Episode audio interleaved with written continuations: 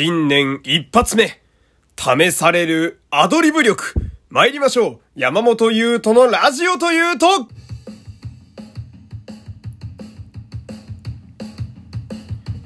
どうも、皆様こんにちは。声優の山本優斗でございます。第282回目の山本優斗のラジオというと、始まりましたよろしくお願いします。えー久しぶりに、えー昼の収録がね、えーできております。まあ、最近はね、ちょっと、まあ、意外とバタバタしていて、えー夜にお送りすることが多かったんですけれどもね。で、まあね、今、まだまだ、えーテレビだったり、ラジオが特番が続く時期じゃないですか。で、そうすると、まあ私なんかは、やっぱり前々から言ってるように、ずっとラジオばっか聞いてる人間なのでね。ラジオの特番も、まあ割とタイムフリーでね、あのラジコの、あれで聞いてたりするんですけれども、まあ新年の一発目のオールナイトニッポンが、えー、浜辺美波のオールナイトニッポンというね、えー、まあ今をときめく清純派女優ですよ。もうね、誰もが可愛いという、あの浜辺美波さん。あのーなんだろう私の印象がねその CM があるんですよ。特番の「オールナイト」って。例えばあの浜辺美波が担当しますみたいなね。1月1日浜辺美波ですとかね。あと俳優の成田凌ですみたいな、えー念願の「オールナイトニッポン」やりますみたいな。それがその大体12月の終盤ぐらいから、まあ、新年特番のね、えー宣伝として「オールナイト」内で流れるんですけれども。あのー浜辺美波にしか許されない声量で喋ってて。多分あの声量で俺が喋り始めたらねリスナーが離れると思うんですよ。うん。めっちゃ声ちっちゃいっていうね。いやまああの番組自体はね始まってみればまあ割と聞き取れる声量ではあるんですけれども何があったんだろうっていうぐらい声が小さくて CM の。そういう意味では、えー気になる番組だなと思ってついつい聞いちゃいましたけれどもえー他にもね、えー同じ曜日にね、えー鬼越トマホークのオールナイトニッポンというのがありまして、この、鬼越トマホークってね、あの芸人さんなんですけど、あのーまあ、売りと言いますか、えーキャラ付けがですね、えー毒舌を吐くという、んで、放送禁止ギリギリのね、あのー罵倒があるという、そういう芸人なんですよ。で、お二人とも結構ごつい見た目してて、あのープロレスラーが二人合わさったようなコンビなんですけど、その、めちゃめちゃ今売れてるね、あのーまあ、大女優になりつつある浜辺美波さんの後に、その、もう汚れ仕事みたいな傭兵2人みたいなね、鬼越トマホークっていう、どんな落差で特番組んでんのよなんて思いましたけれども。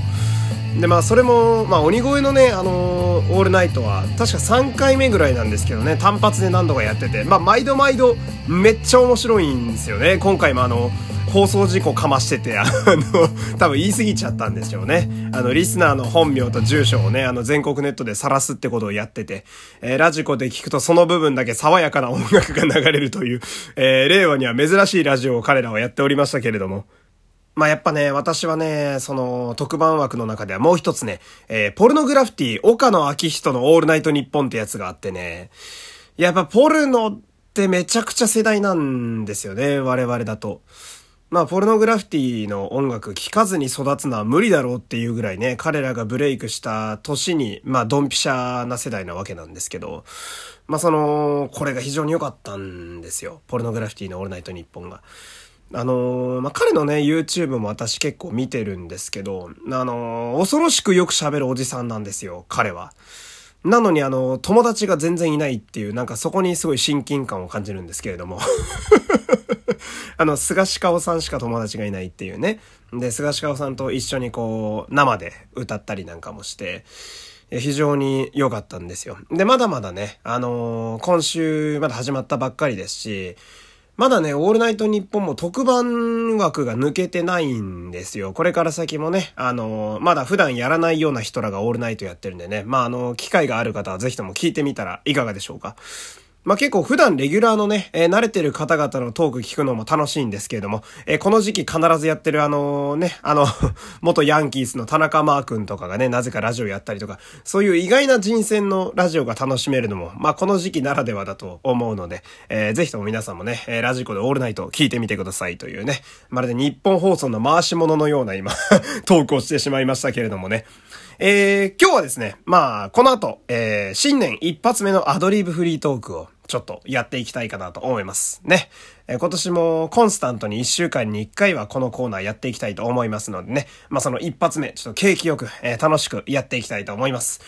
なんで、えー、今日も皆様ね、最後までお付き合いよろしくお願いします。えー、フォロー、いいね、SNS でのシェア、ぜひともよろしくお願いします。さあ、そしてですね、えー、この番組は、ポッドキャストアワード2020にエントリーしております。えー、概要欄にリスナー投票できるページがありますので、そちらから、えー、皆様の清き一票をこの番組にお願いします。まだあと2週間ぐらい投票期限あるので、えー、まあ、お手すきの方をね、ぜひともこの番組に熱い応援をよろしくお願いします。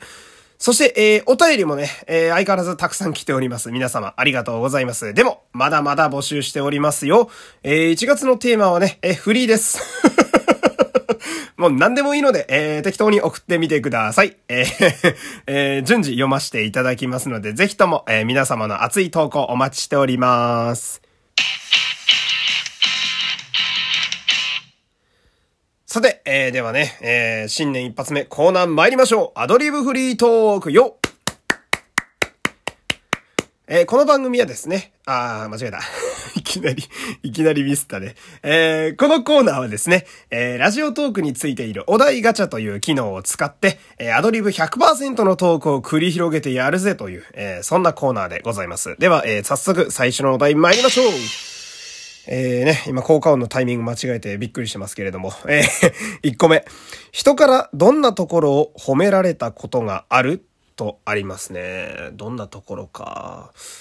あー、言われるのはですね、私こうやってラジオで喋ってるぐらいなんで、まあ非常に本質はおしゃべりな人間なんですよ。まあ普段も割かしおしゃべりなんですけれども、あのー、自分でね、普段、例えば人に向かって喋る時にですね、意識的に喋りすぎるのが良くないなと思って若干セーブしてる部分があるんですよ。多分今知り合いの方が聞いていたら、いや、セーブしてあんだけ喋ってんのかよって思われると思うんですけど、まあ、いつもその、喋りたいことが100あるとしたら、だいたい頑張って60ぐらいまで減らして喋ってるんですけども、本当は3000ぐらい喋りたいんですよ。で、あのー、まあ、この褒められた部分っていうのがですね、って言いながら、あのー、まあ、結構セーブして喋るようにしてるんで、意外とね、私ね、聞き上手やってよく言われるんですよね。あのー、まあ、自分で言うのもなんだか恥ずかしいところがありますけれども、その、初対面の印象よりも意外とよく人の話聞いてくれるねみたいに褒められることがちょこちょこありましてね。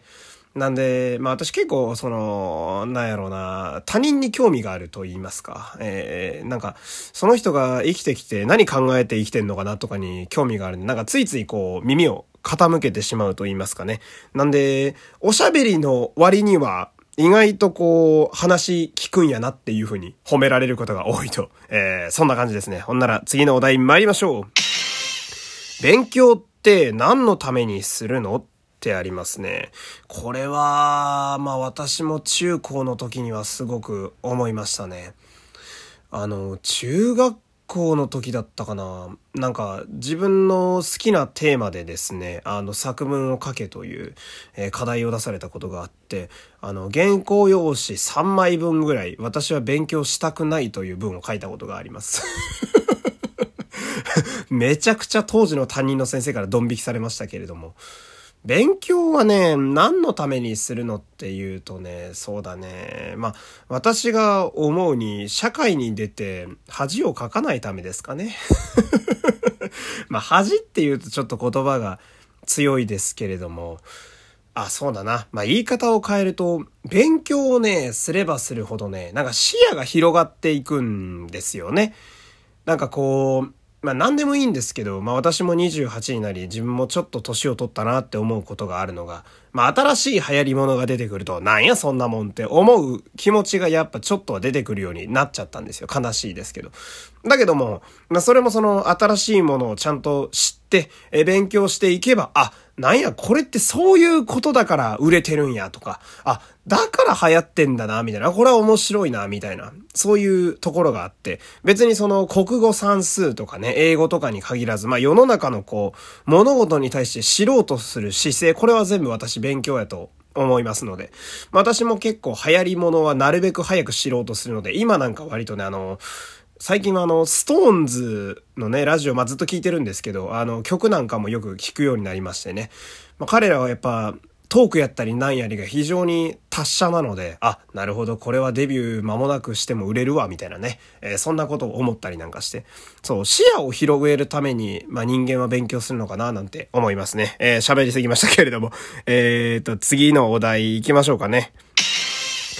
えー、こちら、子供の頃、将来何になりたかった？ってありますね。まあ、声優ではなかったですね。どっちかっていうとなんか芸人さんとかに憧れてたような気がするな。まあいろいろね、紆余曲折ありましたけど、警察になりたいとか、昆虫博士になりたいとか、まあ金にならない職業になりそうだななんてね、おじさん、親戚のおじさんにはよく言われておりましたけれども、なんかこう、でもそうだな、中高ぐらいあたりから、なんかこう、言葉とか喋りで何か人に何かを与えられる仕事をしてみたいなっていうのはずっとあったんですよ。まあそれが声優かどうかはさておき、まあこう言葉を使って何かを伝える仕事をしたいなっていうのは高校の頃うっすら思っていたので、まあ、それがなんやかんやで今この、今の私のね、えー、職業に繋がってるのかななんて今になって思いますけれども。じゃあちょっとね、時間なくなってきたんで今日はこの辺で締めましょうかね。えー、お題が3つしか読めませんでしたけれどもね。えー、来週はもうちょっとテンポよく行きたいと思います。え毎週行ってますけれどもね。えじゃあ今日はこの辺で失礼します。山本優斗でした。また明日もよろしくお願いします。